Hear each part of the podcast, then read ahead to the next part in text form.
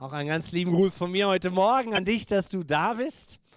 Schön, dass du da bist. Heute Morgen sollte eigentlich Lars Jentsch aus Kiel predigen und der wäre im Rahmen unserer BFP-Regionalkonferenz von Sachsen-Anhalt und Thüringen hier gewesen, aber die Leiter haben die Konferenz abgesagt für gestern. Und äh, deswegen hat er dann auch lieber entschieden, in Kiel zu bleiben, weil äh, Pastoren sind so busy und äh, beschäftigt. Und äh, er lässt lieb grüßen und deswegen springe ich heute ein für ihn, ähm, obwohl er im Predigtplan steht. Und ähm, ich möchte über das äh, über den Text predigen, der uns als Kirchen heute in Deutschland so als, als Empfehlung gegeben ist äh, im Evangelium und für den Predigtext. Und ich denke, viele werden diesen nehmen, um ähm, über ihn und aus ihm zu predigen. Es ist ein langer Text.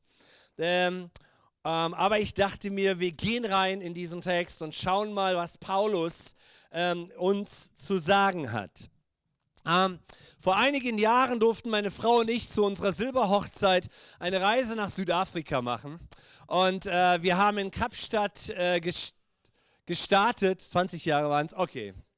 However, Uh, irgendwie so ein Jubiläum. Danke für deinen konkreten Hinweis. Ich habe euch ein Bild mitgebracht ähm, aus Südafrika, aus, von dem Tafelberg ähm, der dort steht und äh, zu dem man hochkraxeln kann, also fahren kann. Und dann kannst du dir Pfade suchen und wo immer du an diesem Tafelberg irgendwie landest, landest du auf einem Punkt gigantischer Aussicht über diese Millionenstadt Cape Town oder Kapstadt.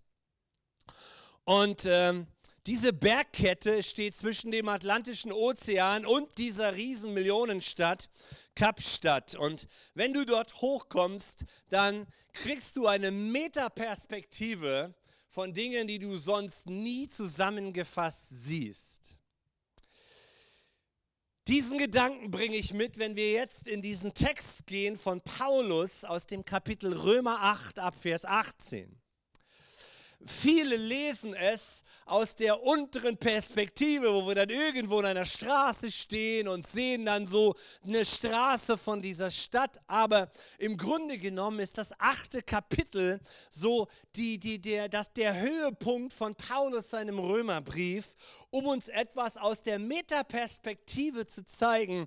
Und ich wünsche dir und mir, dass wir äh, in diesen Versen ja heute Morgen eine erstaunliche Klarheit über den Erlösungsplan Gottes für unser Leben bekommen. Und ich bete, dass ich und dass wir alle einen Blick unseres Herzens erhaschen in diesen Versen, den wir nie wieder vergessen. Manchmal wache ich so auf und ich, ich träume so von damals, ja. Ich werde diesen Blick nicht mehr vergessen, den man haben kann auf einer Spitze eines Berges. Und ich wünsche uns das, dass wir im Römer 8 hier heute Morgen ein, zwei Punkte entdecken für unser Leben. Meine Güte, Gott, worin stehen wir denn heute? Und wir beginnen mal im Vers 18. Ich lese nach der Elberfelder Übersetzung, eigentlich wollte ich Hoffnung für alle, weil äh, die ist so schön für diesen Text hier heute Morgen, aber wir haben sie leider nicht im Songbeamer mit russischem Untertext und euch ist immer als Übersetzungsteam ähm, der russische Text so wichtig, deswegen dachte ich, naja, okay, dann machen wir Elberfelder. Ähm, ist ein bisschen komplizierter, ja, für uns heute Morgen den Inhalt zu erfassen. Paulus sagt, ich denke, dass die Leiden der jetzigen Zeit nicht ins Gewicht fallen gegenüber der zukünftigen Herrlichkeit, die an uns offenbart werden soll. Denn das sehnsüchtige Harren der Schöpfung wartet auf die Offenbarung der Söhne Gottes. Denn die Schöpfung ist der Nichtigkeit unterworfen worden, nicht freiwillig, sondern durch den, der sie unterworfen hat, auf Hoffnung hin dass auch selbst die Schöpfung von der Knechtschaft der Vergänglichkeit frei gemacht werden wird zur Freiheit der Herrlichkeit der Kinder Gottes. Hier stoppen wir mal, wir lesen nachher weiter. Viele Christen denken heute an die verfolgte weltweite Kirche. Und irgendwie haben wir uns entschlossen, heute Morgen dieses Thema mit einem Special-Film vom Leid in, in, in Syrien oder im, in Indien nicht aufzugreifen, weil so unterwegs in den letzten Wochen, ich treffe so viele Menschen, die sind so frustriert, nur weil sie die Nachrichten aufmachen.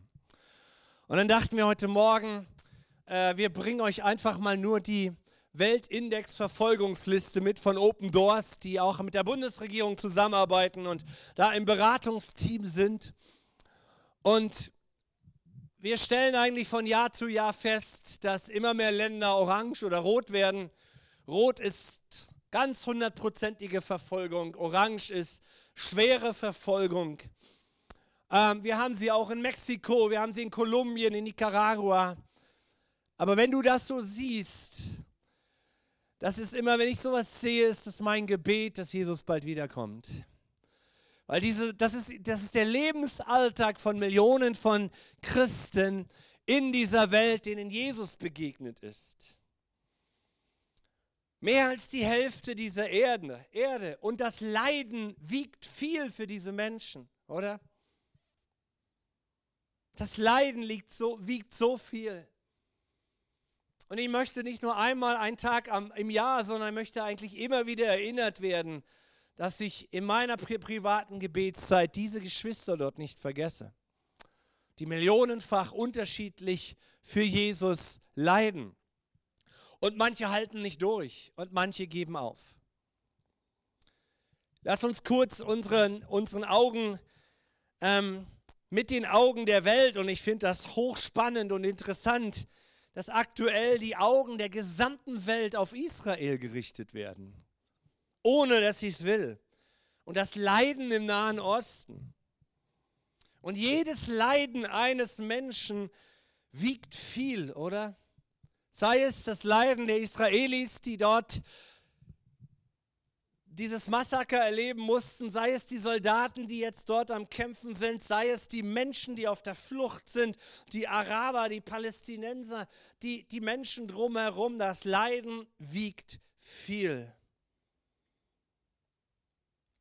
Und dabei ist in Vergessenheit geraten die Naturkatastrophen, die Erdbeben, der Hunger der Nationen, ganzer Nationen, das Leiden eines einzelnen Menschen, allein von uns hier heute Morgen oder am Livestream, die wir hier sitzen.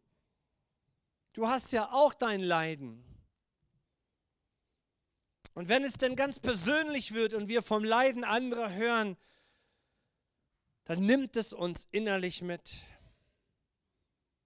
meine, deine Leiden und Schmerzen, die wir tragen, durch die du und ich gehen, mit inbegriffen. Das Leben in dieser Welt ist nicht so einfach, oder? Und können wir den Vers nochmal einblenden, mit dem Paulus Nummer 18 beginnt? Denn ich denke, dass die Leiden dieser jetzigen Zeit nicht ins Gewicht fallen gegenüber der zukünftigen Herrlichkeit, die an uns geoffenbart werden soll. Und ich glaube nicht, dass die Vorgabe dieses Predigtextes den Weltgebetstag für verfolgte Christen im Auge hatte. Aber ich dachte, wie sehr es denn passt hier heute Morgen, dass wir auch über Leid sprechen können. Und das Thema, das ich gewählt habe, ist hoffnungsvoll in Leidenszeiten durchgehen. Hoffnungsvoll in Leidenszeiten durchgehen, denn das ist Paulus sein Gedanke jetzt hier. Können wir es bitte nochmal lesen? Denn ich denke, die Leiden der jetzigen Zeit sollen nicht ins Gewicht fallen, fallen nicht ins Gewicht gegenüber der zukünftigen Herrlichkeit, die an uns Christen offenbart werden soll. Denn das sehnsüchtige Harren der Schöpfung wartet nicht auf das Wiederkommen von Jesus, sondern es wartet auf die Offenbarung der Söhne Gottes. Das sind nicht die Engel. Das sind all diejenigen, die eine Beziehung mit Christus in dieser Erde haben. Denn die Schöpfung ist der Nichtigkeit unterworfen, nicht freiwillig, sondern Gott hat sie unterworfen auf Hoffnung hin. Es hat ein Ende. Damit auch selbst die Schöpfung von der Knechtschaft der Vergänglichkeit freigemacht werden wird, eigentlich muss man übersetzen, wegen der Freiheit der Herrlichkeit der Kinder Gottes. Jetzt sagt Paulus in diesen Versen einen ganz bedeutenden Satz, einen ganz bedeutenden Gedanken. Er sagt, bald gibt es auf dieser Erde eine Veränderung. Nämlich die zukünftige Herrlichkeit Gottes soll bald an den Kindern Gottes, die jetzt auf dieser Erde leben, sichtbar werden. Das Wort Herrlichkeit, griechisch Doxa, bedeutet hier habe euch das mal mitgebracht, können wir im Internet auch lesen. Ähm, es meint Ruhm und Ehre oder, oder Pracht oder, oder Macht oder, oder Autorität, ein Ansehen, ein, einen irdischen, sichtbaren Glanz. Paulus beschreibt in diesen Versen einen Zeitpunkt auf der Erde, wo den überraschten Menschen dieses Planeten die Kinder Gottes vorgestellt werden. Das ist seine Metaperspektive, die er hier hat und die sehen wir als Christen oftmals nicht. Wir verlieren uns in Details wie Gerechtigkeit und Gnade. Aber Paulus beginnt, kommt hier auf den Höhepunkt des Evangeliums zu sprechen und sagen, sagt, der Zeitpunkt für die, er in der, für die Erde kommt, wo, wo, wo den überraschten Menschen die Kinder Gottes vorgestellt werden. Stimmt's? Im Moment erkennt die Welt weder die Kinder Gottes, was interessiert die Welt Christen? Spielen eine marginale Rolle. Noch Israel als solche, weder als Volk noch, als, noch, als, noch mit dem Land. Noch, noch schätzt die Welt die Präsenz der Kinder Gottes großartig, oder? Schätzt man dich als Christ auf deinem Arbeitsplatz, man toleriert dich. Man nimmt dich zur Kenntnis. Aber das bleibt nicht so. Paulus sagt, Gott bereitet sein Volk vor. Die, die er errettet hat, die, die sich haben retten lassen, dass Gottes Macht, dass sein Ruhm, dass seine Größe, dass seine Ausstrahlung an den Kindern Gottes auf dieser Erde sichtbar wird. Und das passiert, wenn er kommt, wenn er die Erde erneuert. Du rutschst nicht einfach so in die Ewigkeit und dann fliegst du mit dem Heiligen Geist durchs All, sondern Gottes Plan, was Paulus hier versucht rauszuarbeiten, ist, hey, die Menschheit erwartet, die ganze Schöpfung sehnt sich danach, dass Gott an den Christen auf diesem Planeten seine Herrlichkeit offenbart, seinen Ruhm offenbart, seine Macht offenbart. Und mit seinem Volk wird er in der neuen Welt regieren. Das ist der erste Punkt dieser Perspektive, dieser Metaperspektive. Von oben herab zu blicken, das ist Gottes Bestimmung mit deinem Leben. Im Vers 19 sagt Paulus, die Schöpfung, die seit Adam zugrunde gerichtet wurde, wartet sehnsüchtig auf das Offenbarwerden der Kinder Gottes auf das Sichtbarwerden der Kinder Gottes. Im Moment lebt jeder Christ dieser Erde seine Beziehung mit Christus so quasi als Geheimnis, oder? Und es ist ja auch so ein Trend in der Gesellschaft. Ja, weißt du, wenn du schon Christ sein musst, dann, dann, dann lass es nicht raushängen, bitte. Ja? Dann mach es privat. Glaube ist Privatsache. Aber das ändert sich eines Tages auf dieser Erde. Das ändert sich. Gott wird an seinem Volk seine Herrlichkeit, sein Wesen der ganzen Welt plötzlich sichtbar machen. Im Moment nimmt die Welt Gottes Herrschaft in seinem Volk gar nicht zur Kenntnis. Aber interessant ist, dass Paulus schreibt, dass die, dass die Welt, die Schöpfung, sich sehnt, dass doch, dass doch die Kinder Gottes offenbar werden. Ist das nicht interessant? Einerseits nehmen sie dich nicht zur Kenntnis und andererseits sehnt sich die Welt nach paradiesischen Zuständen. So kann es doch nicht bleiben. Nach Idealbedingungen. Und Gottes Volk, du, spielst eine Rolle in der Zukunft. Lesen wir den nächsten Abschnitt. Denn wir wissen, dass die ganze Schöpfung zusammen seufzt und zusammen in Geburtswehen liegt bis jetzt. Nicht allein aber sie, sondern auch wir selbst, die wir die Erstlingsgabe des Heiligen Geistes haben, auch wir selbst seufzen in uns selbst und erwarten die Sohnschaft, die Erlösung unseres Leibes.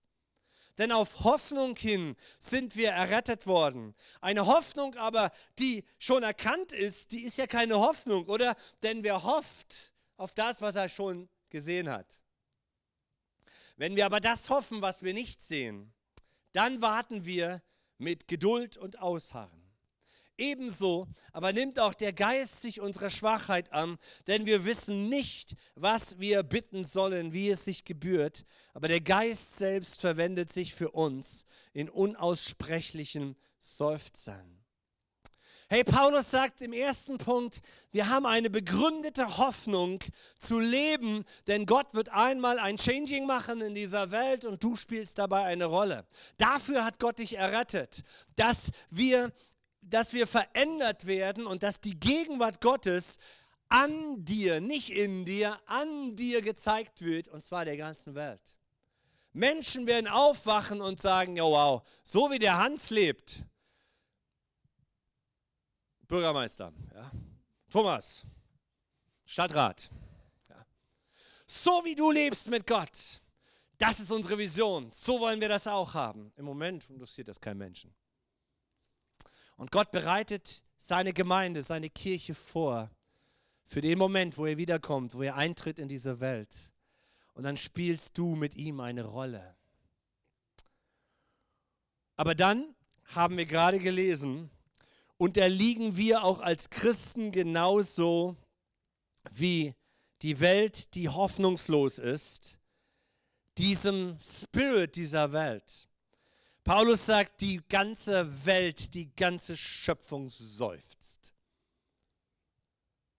Die Welt stöhnt. Ist das auch dein Eindruck? Dass die ganze Welt stöhnt und nach Hilfe und Lösung sucht? Und es wird immer zugespitzter, dass jetzt jemand kommen müsste und kommen wird, der die Lösungen für diese Welt bringen wird. Und das wird wahrscheinlich noch nicht Jesus sein. So prophezeit die Bibel. Da ist noch ein Stück Geschichte zu gehen und ich rate dir und mir, dass wir das Wort Gottes lesen und dass wir genau hinschauen, was passiert weltweit und was gerade auch im Nahen Osten äh, passiert. Denn im Nahen Osten wird wahrscheinlich einer die Lösungen bringen müssen. Und wenn das passiert, und letzte Woche auch mit einigen gesprochen hier, dann kannst du die Gänsehaut genießen in deinem christlichen Leben, weil dann merkst du plötzlich, dass sich etwas Entscheidendes prophetisch erfüllt. Bis dahin warten wir geduldig und geduldig und geduldig, weil Christus lebt jetzt schon in, in dir und in mir, oder? Wir haben inwendig jetzt schon, uns geht's gut, uns geht's gut. Aber was ist jetzt mit diesem Seufzen hier? Paulus, das sagt Paulus schon vor 2000 Jahren, dass die Welt seufzt. Und heute herrscht ein Thema irgendwie unter den Menschen. Alles ist schlimmer geworden. Vielleicht stimmt es ja auch, aber eigentlich spielt das ja gar nicht die Rolle, wie wir das bewerten. Ist es nun schlimmer geworden als Opa? Opa hat gesagt, zu meinen Zeiten war es noch lange nicht so schlimm. Das spielt ja diese Bewertung gar nicht so die, die Rolle. Die Welt heute stöhnt und leidet Vielleicht wie damals schon und Paulus vergleicht es wie mit Geburtswehen. Und nicht nur die Welt stöhnt, sondern eigentlich stöhnst auch du und ich, oder? Ich weiß nicht, wie es dir geht. Aber ich, wenn, wenn, ich manche Nachrichten, wenn ich manche Statements der UNO sehe, dann ist ein Stöhnen in mir. Wenn, wenn, ich, wenn ich erlebe, wie, wie, wie, wie Wahrheit verdreht wird in Lüge, wie einfach Dinge, die sonnenklar waren, plötzlich falsch sind, weil man heute sagt, nö, wir wollen es anders, dann erlebe ich in mir ein Stöhnen. Erlebst du das auch? So ein geistliches Stöhnen. Nicht nur die Welt, sondern auch wir als Kinder Gottes stöhnen, sagt Paulus. Aber ich will dir die Augen öffnen heute Morgen. Es ist ein hoffnungsvolles Stöhnen, was wir haben, weil der Geist Gottes in dir lebt. Wir haben doch das Geschenk des Heiligen Geistes bekommen, diese Anzahlung aus dem Himmel, die dir vermittelt, ich habe dich erlöst. Ich habe dich bei deinem Namen gerufen. Du gehörst mir. Und jetzt entwickelt Paulus einen Gedanken, dass der Heilige Geist hier eine Rolle übernimmt, dass er sich unseres Stöhnens, unserer Schwachheit annimmt. Er hilft dir, er schenkt dir dafür Glauben. Und der Heilige Geist gibt dir die Garantie, auch du wurdest doch aufgenommen in die Familie Gottes. Oder? Du wurdest doch aufgenommen in die Familie Gottes. Bekehrung, Erlösung, Errettung ist ja aus biblischer Sicht immer erst eine Sache des Verstandes. Der Glaube muss dir vermittelt werden und mir. Und mein Verstand muss beginnen, das, was Jesus für mein Leben tat, zu hören, zu verarbeiten und aufzunehmen und zu verstehen.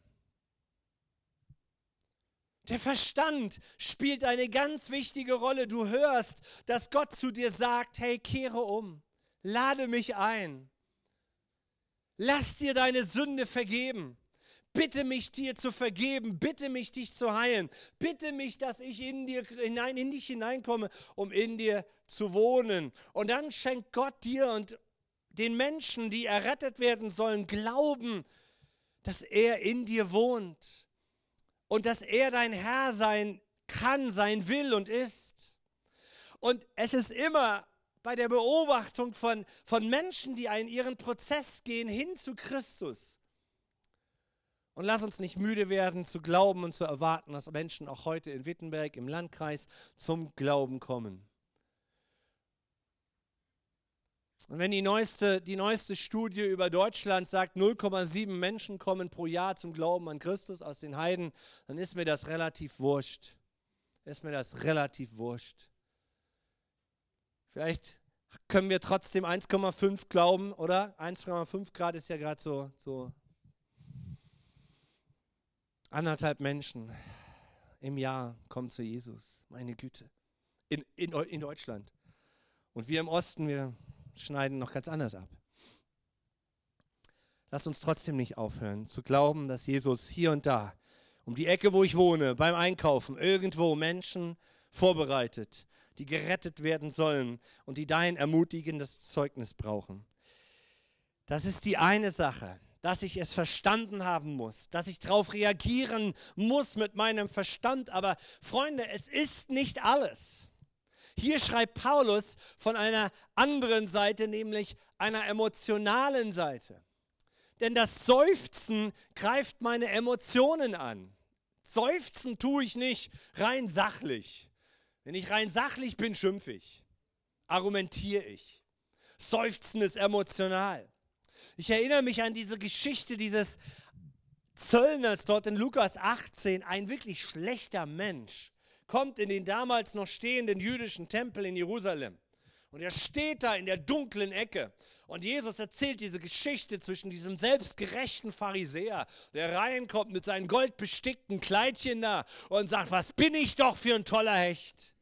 Ich bin aus dem Geschlecht der Pharisäer. Ich bin doch der Gläubigste hier im ganzen Saal.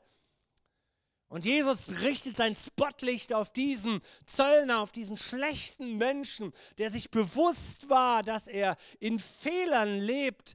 Und dann, dann, dann siehst du dort, wie Jesus das offenbart, was mit ihm tut. Und er schlägt mit seiner Hand an seine Brust und sagt, Gott sei mir Sünder gnädig. Und du spürst in diesem Satz etwas von Emotionen, von, von Tränen, wie es dem Menschen leid tut über seine Fehler. Und diese beiden Aspekte, die gehören, Geschwister, zusammen zum Thema erlöst zu werden und erlöst zu sein und als erlöste Kinder Gottes herumzulaufen und sich vorbereiten zu lassen.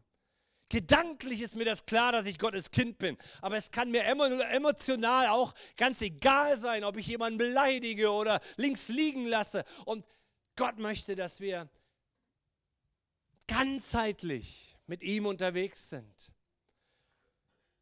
Ich komme immer wieder in meinem persönlichen Leben, wenn ich ganz alleine bin, immer wieder zu dem Punkt, wo ich über mich weine, wo ich über mich zerbrochen bin, wo ich, wo, wo, wo ich beten gehe und sage, Gott, das kann in meinem Leben doch nicht so bleiben, erbarm dich doch über mich. Gedanklich können wir so selbstgerecht sein. Ich Häkchen, Häkchen, Häkchen, Häkchen. Sechs Wochen war ich jetzt im Gottesdienst, habe meinen Zehnten gegeben, Lobpreis gemacht, alles klar. Aber Gott wohnt im Herzen des Menschen. Er wohnt in deinem Herzen. Und komm mir nicht damit, dass du sagst, da weißt du, ich bin von meinem Charakter so, ja, ich, kann, ich kann, kann, kann keine Emotionen zeigen. Wir sind geschaffen, dass wir uns nicht vergleichen und dass wir auch nicht ständig rumheulen, aber dass wir Momente in unserem Herzen haben, da weiß ich, da bin ich so dicht an Jesus. Weil, weil, weil es etwas mit dem Heiligen Geist zu tun hat und, und mit dem, was wir gleich noch lesend entdecken werden. So, zu Jesus kommen ist nicht Häkchen machen, sondern im Herzen bewegt sich zu ihm hinwenden. Das möchte ich mir und dir mitgeben in diese Woche, in, in die Zukunft hinein, dass wir uns bitte daran nicht vergehen, sondern dass wir mit Christus als, als lebendigen Herrn täglich unterwegs sind. Von ganzem Herzen, sagt man, oder? Von ganzem Herzen. Das schreibt Gott der Menschheit ins Stammbuch, in sein Gebot. Du sollst den Herrn, deinen Gott, von ganzem Herzen lieben. Mit all deinem Verstand. Ja, du sollst dich bemühen, Zusammenhänge zu verstehen. Auch heute Morgen oder du gehst noch mal zu Hause in diesen Römer 8 und setzt dich noch mal auf den Berg und das Bild im Bild gesprochen und sagst Gott, gib mir doch Klarheit über das, was, was worin ich, womit ich lebe. Erster Punkt, wir haben Hoffnung, weil er sein Wesen an dir einmal offenbaren wird und zwar deiner Umwelt, der der Welt, in die Gott uns dann mitnimmt. Und zweitens, im Herzen fängt der Heilige Geist an, mit dir zu seufzen. Da braucht es zeitweise gar keine Worte. Also die ersten Tage, als da der Konflikt in Israel entfachte, ich fand überhaupt keine Worte zum Beten. Dir fällt nichts mehr ein. Und vielleicht gehst du und bist am Weinen, auch über dich selber. Du bist so verzweifelt mit dir selber. Und hey, höre hier den zweiten Punkt dieses Höhepunktes im Römer 8. Paulus sagt, es ist in Ordnung, wenn du in deinem Leben verzweifelt bist, sprachlos bist. Dann will der Heilige Geist dich innerlich bewegen. Der Heilige Geist ist ein Gebetsgeist. Wusstest du das? Er wird dich immer zum Beten motivieren. Immer zum Beten. Wenn du verzweifelt bist in deinem Leben, ist das ein Moment des Trainingsprozesses, dass wir nicht nur gedanklich versuchen, Lösungen zu finden, sondern dass wir uns von ihm ins Gebet leiten lassen. Beten ist Leben im Heiligen Geist. Da bin ich ganz ich, da bin ich ganz wirklich ich. Tief in meinem Herzen. Und dann haben wir den 27. Vers der das deutlich macht, der aber die Herzen erforscht, der weiß, was der Sinn des Geistes ist, denn er verwendet sich für Heilige gottgemäß. Gott kennt dein Herz und er weiß auch, was der Sinn in deinem Geist ist. Und das ist eine ganz tiefe Ebene in mir. Gott weiß, was tief in mir steckt. Und ich glaube, dass das Volk Gottes in dieser Welt vorbereitet wird. Viele haben schon darüber gepredigt, dass das prophetisch auch ist das ja auch angesagt, diese Welt wird, bevor Jesus wiederkommt, immer dunkler werden. Aber auch das Licht Gottes wird immer heller scheinen. Und da mittendrin in diesem Prozess der Weltveränderung, der Zeitenwende, steckst du und hast du dich mal gefragt, wie denn das gehen wird, dass Gott dich vorbereitet für seine neue Welt? Wir haben ja kein Drehbuch, wir waren ja noch nicht da. Ich glaube, dass Paulus hier diese Metaperspektive andeutet.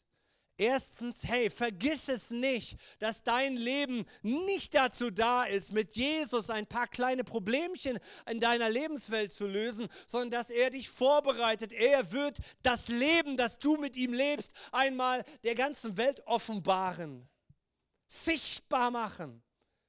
Du stehst da wie so ein Bild in dieser Welt und Menschen sagen, yo, yo, so wird das was mit der neuen Friedenswelt. So wird das was mit Regina. So wird das was. Mach dir das mal klar. So wie du dein Leben heute mit Jesus verbringst und wie du seinen Trainingsprozess akzeptierst, hat das Auswirkungen für die Zukunft, die wir jetzt noch nicht kennen. Und zweitens, yo, wir sind in einer Welt, die, die, die stöhnt und die seufzt. Aber wir haben den Heiligen Geist in uns, der mitseufzt, der mitleidet. Und wenn du Nachrichten hörst, dann glaube ich, dass der, der Heilige Geist in uns in dieses Seufzen hineingeht, ganz tief in mir, da wo ich ich bin, da wo ich wirklich ich bin. Da erkennt der Heilige Geist mein Herz, meine Verzweiflung, meinen Frust, meine Enttäuschung über die Systeme dieser Welt oder auch über die Not, die du persönlich trägst. Und Gott ruft uns auf, diesem, diesem Impuls zu folgen in unserer persönlichen Alltagszeit, wo immer, wir, wo immer wir, wir eine Möglichkeit haben, ins Gebet zu gehen. Weil der Heilige Geist ruft uns ins Gebet, in die Stille. Ich kann Gottes Stimme nicht hören, wenn ich nur mit dem Handy beschäftigt bin. Es geht nicht. Immer mehr Christen, immer mehr Menschen denken darüber nach, ob man nicht auch mal einen Sabbat vom Handy hinkriegt pro Woche. Lass mich das auch von der Kanzel mal runter, äh, rüber, rüberbringen und als Impuls mal. Vielleicht werden wir entspannter als Menschen, wenn wir auch mal einen Tag der Woche das Handy 24 Stunden liegen lassen. Und einen Sabbat machen von diesem so wichtigen Teil unseres Lebens. Damit wir das Seufzen des Heiligen Geistes wahrnehmen er verwendet sich für mich, heißt es hier. Er, der Heilige Geist tritt für dich ein. Du bist nicht allein, du musst nicht dich bemühen, was muss ich denn, was kann ich denn, was soll ich denn jetzt beten? Sondern lass dem Heiligen Geist Raum, indem du deinen Emotionen Raum gibst. Der die Herzen erforscht, weiß, was der Sinn des Geistes ist, denn er verwendet sich für heilige Gottgemäß. Und das ist mein letzter Punkt. Ich frage mich, warum verwendet hier Paulus dieses Wort, dass der Heilige Geist sich für Heilige gottgemäß verwendet. Ja, lesen wir einfach mal nur weiter im Vers 28. Wir wissen aber, dass denen, die Gott lieben, alle Dinge zum Guten mitwirken, denen, die nach seinem Vorsatz berufen sind. Es wird nie passieren, dass die ganze Welt errettet wird. Gott hat Menschen auserwählt. Denn die er vorher erkannt hat, die hat er auch vorherbestimmt, dem Bild seines Sohnes gleichförmig zu sein.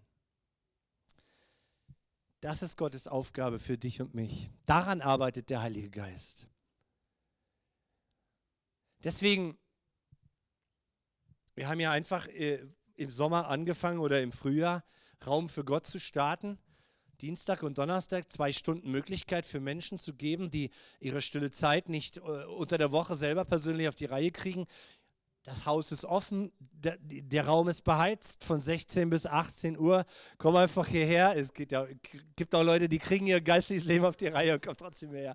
Nein, das wollte ich jetzt nicht sagen. Danke für den Tipp. Ähm, und die feststellen, hey, das macht was mit meinem Leben. Ich gehe hier in einen, ich gebe Gott Raum. Ich gebe Gott Raum, indem ich mir Zeit nehme.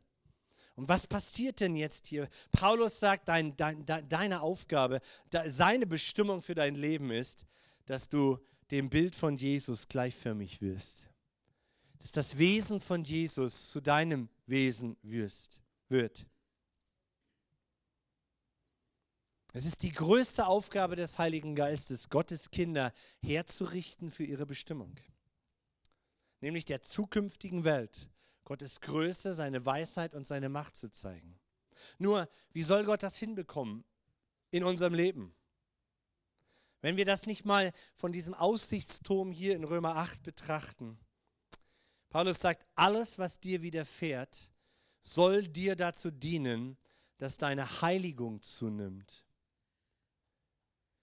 Mit anderen Worten, mit was immer ich mich mit Gott beschäftige, hat seine Auswirkung, dass Heiligung in meinem Leben zustande kommt. Das Be der Begriff, das Wort heilig, heißt abgesondert sein, herausgenommen sein.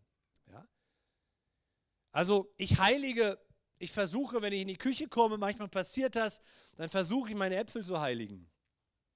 Weil dann liegen manchmal Äpfel mit Bananen zusammen in einer Schale.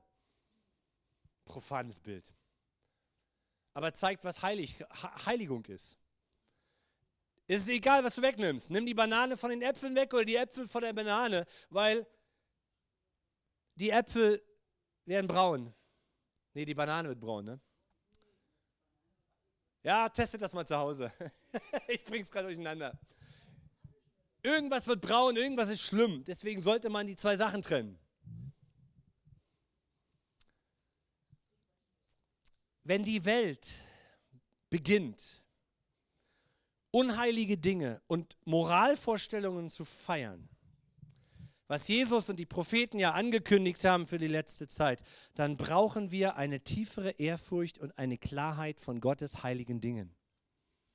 Wir brauchen eine Kirche, die nicht das Unheilige mitfeiert, was die Welt sowieso tut, sondern wir brauchen eine Besinnung, auf eine tiefere Ehrfurcht und Klarheit von Gottes heiligen Dingen.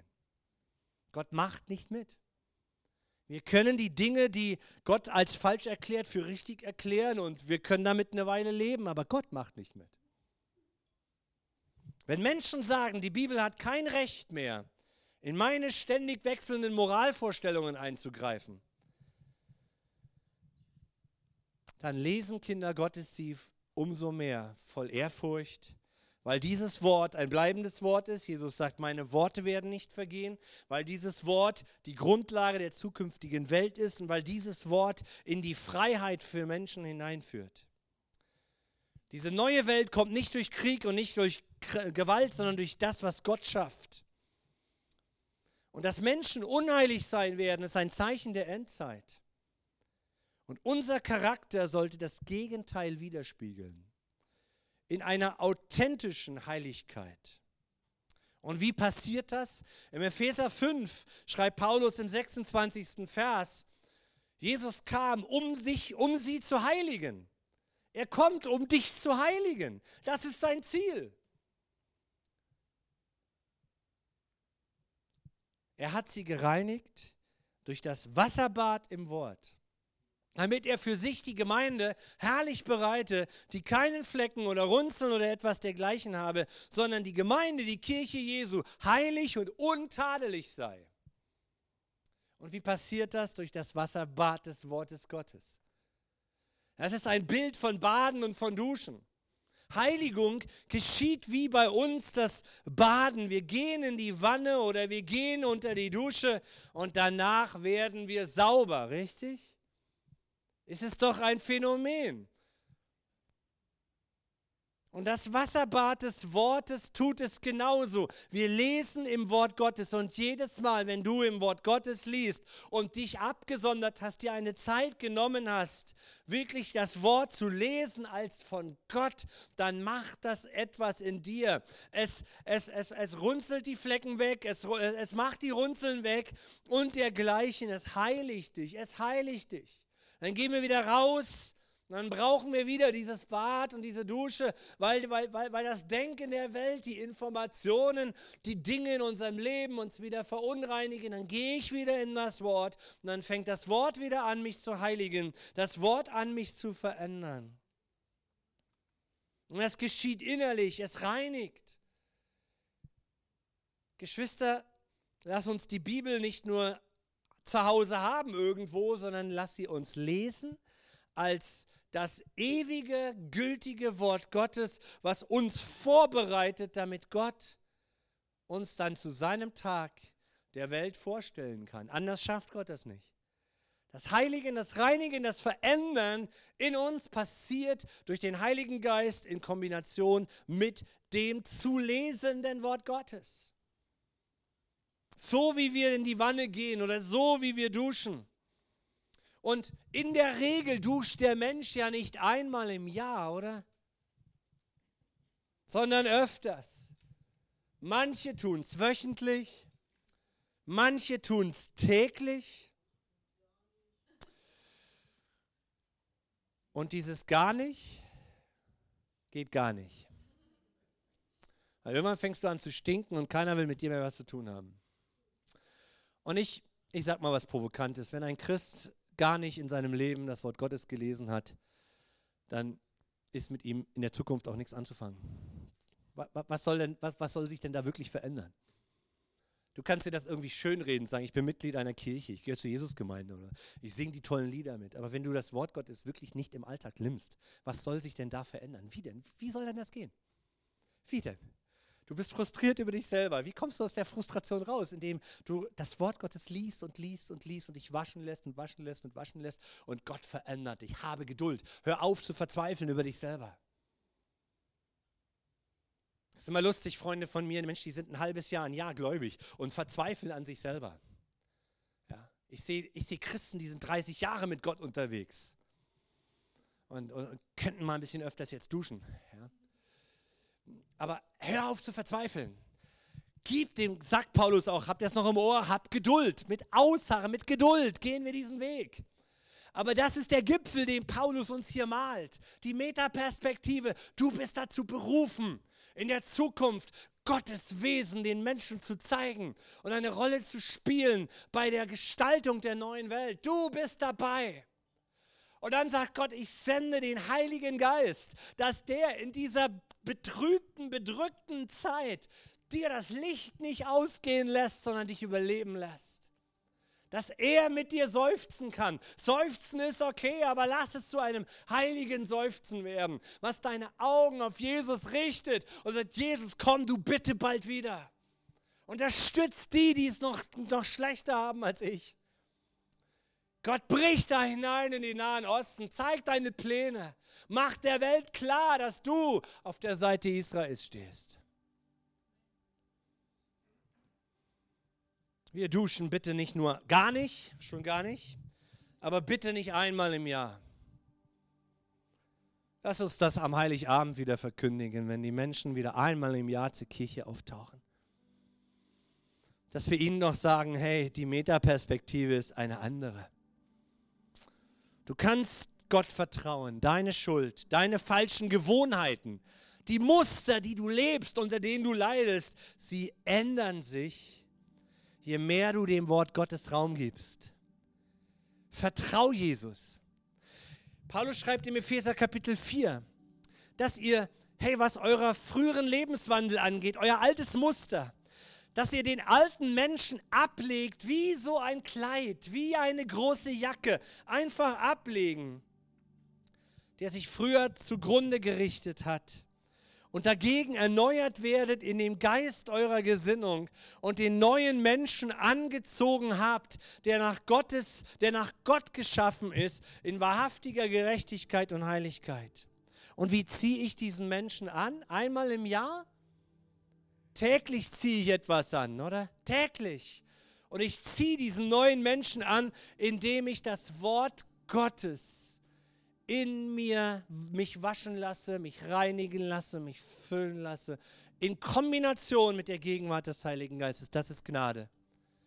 Es ist nicht das Werk eines Zusammenreißens und eines Versuches, jetzt, meine Güte, ich muss das doch jetzt hinkriegen, sondern ist das Hineingehen und das Wort Gottes aufnehmen, Prioritäten setzen, Zeit geben für ich und das Wort Gottes. Und ich finde es so herrlich, dass wir, jo, wir sind in einer dunklen Zeit angekommen und noch nie war die Welt so dunkel gefühlt wie heute. Aber noch nie hast du so viele Möglichkeiten gehabt, das Wort Gottes, äh, YouTube-Videos. Äh, YouTube du kannst den ganzen Tag dich mit Gottes Wort beschäftigen und kannst auch eine gesunde Auswahl treffen. Ja? Holy Bible, Your Version. Was haben wir für Möglichkeiten auch in den letzten Jahren erfunden, oder? Die uns helfen, das Wort Gottes noch zugänglicher und noch intensiver zu machen. Wir müssen es einfach nur tun. Wir müssen einfach nur verstehen, diese drei Punkte, die Paulus hier aufzeichnet. Hey, wir haben Hoffnung, weil Gott sagt, er offenbart dich und sich einer kaputten Welt und du spielst eine wichtige Rolle. Er sendet seinen Heiligen Geist zu dir, dass der Geist in dir seufzt, dass der Geist dich zum Beten motiviert und du tief in dir ruhig wirst über die Umstände deines Lebens und weißt, Gott hat immer eine Lösung. Und er will dich verändern und du hast die Medizin dazu durch die Bibel, durch das Wort Gottes. Lass uns zusammen beten. Und Jesus, wir beten genau um diese drei Dinge. Dass uns diese Klarheit jetzt nicht mehr verloren geht, sondern dass wir uns daran erinnern, wow, dafür hast du uns von neuem geboren, dafür sind wir deine Kinder.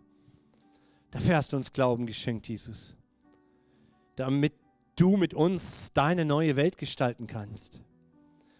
Und Heiliger Geist, ich bete, dass wir dir nicht im Wege stehen und dass es uns nicht gleichgültig ist, sondern dass wir bei deinem Plan mithelfen, indem wir uns dir zur Verfügung stellen. Jesus, wenn du uns errettet hast, dann war das nicht wegen uns und weil wir so tolle Burschen sind und Mädels, sondern weil du, weil du uns liebst, weil du gerne mit uns Gemeinschaft hast, weil du uns als Persönlichkeit in diese Welt geschaffen hast, damit wir all das, was noch kommt, mit dir zusammen erleben. Gott, wir haben das nicht verdient. Und ich danke dir für dieses Werk der Gnade und der Vergebung. Ich danke dir für das Werk der Erlösung, auch von den vielen Wittenbergern, Jesus, die dich lieben. Von uns, die wir hier sind, die wir am Livestream sind.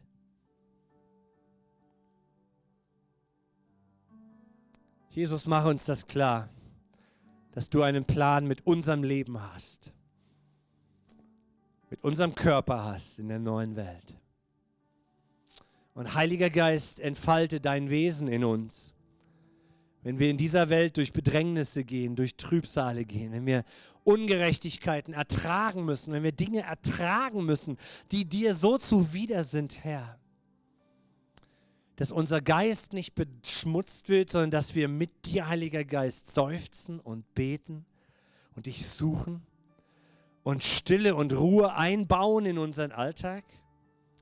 Und dass wir die Bedeutung des Wortes Gottes im Verlauf unserer zukünftigen Tage, die vor uns liegen, immer mehr verstehen, wie wichtig das Lesen deines Wortes ist, weil das ist dein Werkzeug, Gott,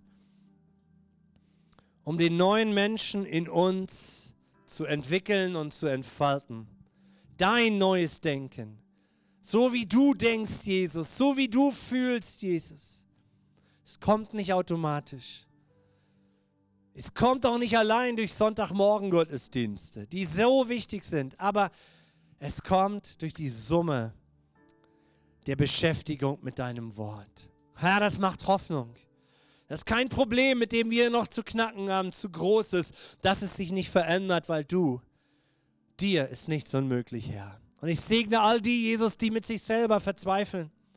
Gott, dass deine Hoffnung durch diese Predigt heute Morgen etwas freisetzt. Eine Leidenschaft, auf dich zuzugehen. Eine Leidenschaft, Heiliger Geist, dich einzuladen in ihr Leben. Und eine Leidenschaft, dein Wort anders zu lesen als vorher. Sondern mit dem Hunger, Gott, es ist dein Wort. Und nimm dein Wort und verändere mein Inneres. Meine Ängste, meine Nöte, meine Panikattacken, Heiliger Geist, du bist der, der sich um uns kümmert. Und ich bete, dass diese Hoffnung unser Leben hält. Heute, Nachmittag, morgen, die kommende Woche und weit darüber hinaus.